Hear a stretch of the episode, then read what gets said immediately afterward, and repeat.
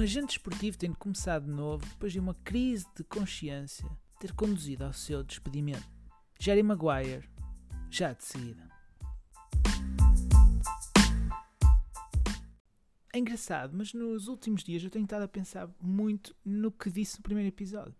Parte por causa de certos receios que estão muito associados com será que fui capaz de explicar de forma coerente o que é Superstar Tom? Será que fui capaz de estabelecer uma boa ponte entre o percurso de vida antes de tornar um ator e como esse percurso marcado por mal-estar, não é? Por bullying e um pai abusivo, teve impacto na construção da personalidade superstar Tom Cruise e de como, de certa forma, essa personalidade é uma reinterpretação dessas pessoas. São tipos que não são quebrados, que são deuses, que alguns a meio do filme perdem o poder e que no fim o recuperam. Que a viagem deles é simplesmente ser um Deus, ser mortal e ser Deus outra vez. A segunda coisa que estive a pensar foi em relação ao filme que eu marco como o fim desta fase, que é a entrevista com o vampiro. Quando eu defini, foi de género, opá, este filme está aqui um bocado perdido, Artist Tom tem que começar em 96, mas Superstar Tom se calhar pode acabar em 93. Mas depois fica ali com um filme perdido. Já não, ah, vou pôr a entrevista com o vampiro como Superstar e se calhar não é. Mas as regras que eu ditei, até nesse filme funcionam. Em que a personagem se calhar é apontada como o vilão, mas é quem a audiência mais gosta. Quando o filme acaba, é com ele que acabamos. É uma personagem que está farto de estar sozinho, tenta ter uma família, mas depois a família o trai, tira-lhe os poderes e no fim ele recupera os poderes. E a nossa felicidade vem de ver que este gajo se fosse. Ok, I, I rest my case. Está este apanhado feito. Acho que é capaz de, de ser um upgrade em relação ao episódio anterior. Porque Jerry Maguire é de 1996, é do ano em que se inicia o Artistic Tom, em que Tom Cruise lança dois filmes, Missão Impossível e Jerry Maguire, ambos grandes êxitos de bilheteira. Missão Impossível, um êxito maior, um filme mais caro. Jerry Maguire, um êxito de bilheteira e crítico também, que Tom Cruise ganha o segundo Globo de Ouro e é nomeado para o segundo Oscar.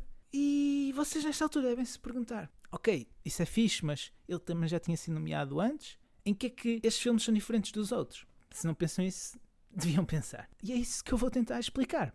Mas antes de, de ir mesmo ali ao cerne da questão, preciso recuar uns anos, ainda dentro da Superstar Tom, em que em 92 Tom Cruise e Nicole Kidman adotam o primeiro filho. Também em 92 Tom Cruise e a sua agente criam um contrato de produção com a Paramount em que uma série de novos projetos que ele fosse fazer iam ser financiados e apoiados pela Paramount.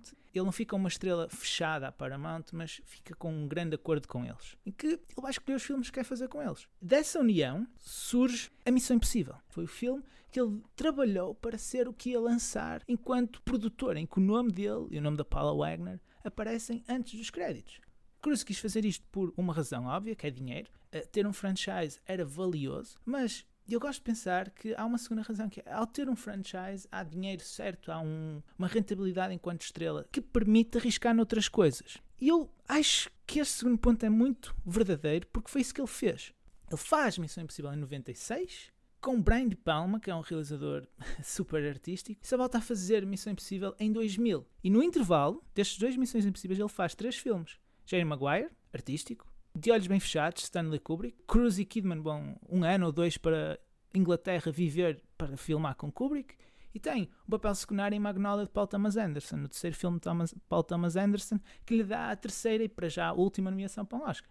Ok, percebem o que estou aqui a dizer? Há aqui qualquer coisa. E mesmo nos anos a seguir Missão Impossível 2, ele faz dois filmes com Spielberg, um filme com Michael Mann, tende a manter-se num modo artístico fora Missões Impossíveis. Claro que os filmes eram dinheiro na mesma porque têm Tom Cruise. E por terem Tom Cruise vão ser sempre atraentes para uma audiência, mas tinham exploração artística acima. E tinham que a ter. Por causa da adoção do primeiro filho em 92 e de um segundo filho em 95, eu sinto que houve uma alteração na mentalidade de Tom Cruise. E que podemos nos focar só nestes filmes de 96, só em Missão Impossível e em Jerry Maguire e, e entender que há ali um, um, código de conduta diferente. O Ethan Hunt, da Missão Impossível, é alguém que 20 minutos dentro do filme está à Nora. Está à Nora. Ele não tem controle de nada. Ele perdeu a equipa toda. Ele nunca foi o chefe, não era ele o Big Boss, não era ele o supra-sumo, era um gajo talentoso, mas não era supra-sumo. E o filme é, acima de tudo, uma exploração desta personagem a aprender a ganhar os poderes, a aprender a ser hábil como nós agora conhecemos, a ser o líder. Mas no primeiro filme ele não é. E,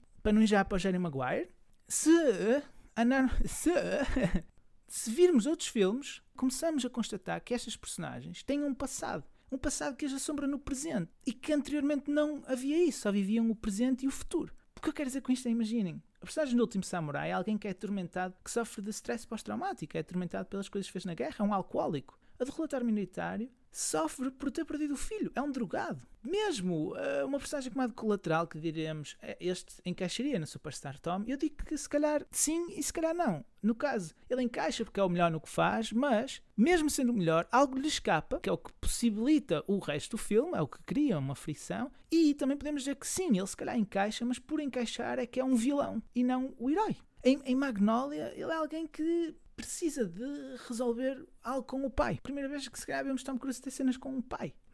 Percebem o crescimento? É quase. O facto de ele ter sido pai, acho que, acho que alterou alguma coisa ali. E acho que o filme que melhor demonstra isso, essa vontade em fazer algo diferente, é Jerry Maguire. Primeiro, porque é a primeira vez que vemos Tom Cruise a ter uma relação com uma criança. E essa relação é importante com ele. Então percebem o que quero dizer? Que a ideia de eu gosto do pai e os filmes vão fazer, quer que haja uma ligação afetiva com uma criança. E isto acontece várias vezes ao longo desta fase artística, mas neste filme, talvez por ser a primeira vez, é quando choca mais. Ele não é pai da criança, mas é esta criança com qual ele cria um laço afetivo que possibilita a ideia de mudança. E esta personagem, Jane Maguire, aí está, possibilita a ideia de mudança. Porque mudança é algo que não faz muito parte de Superstar Tom, certo?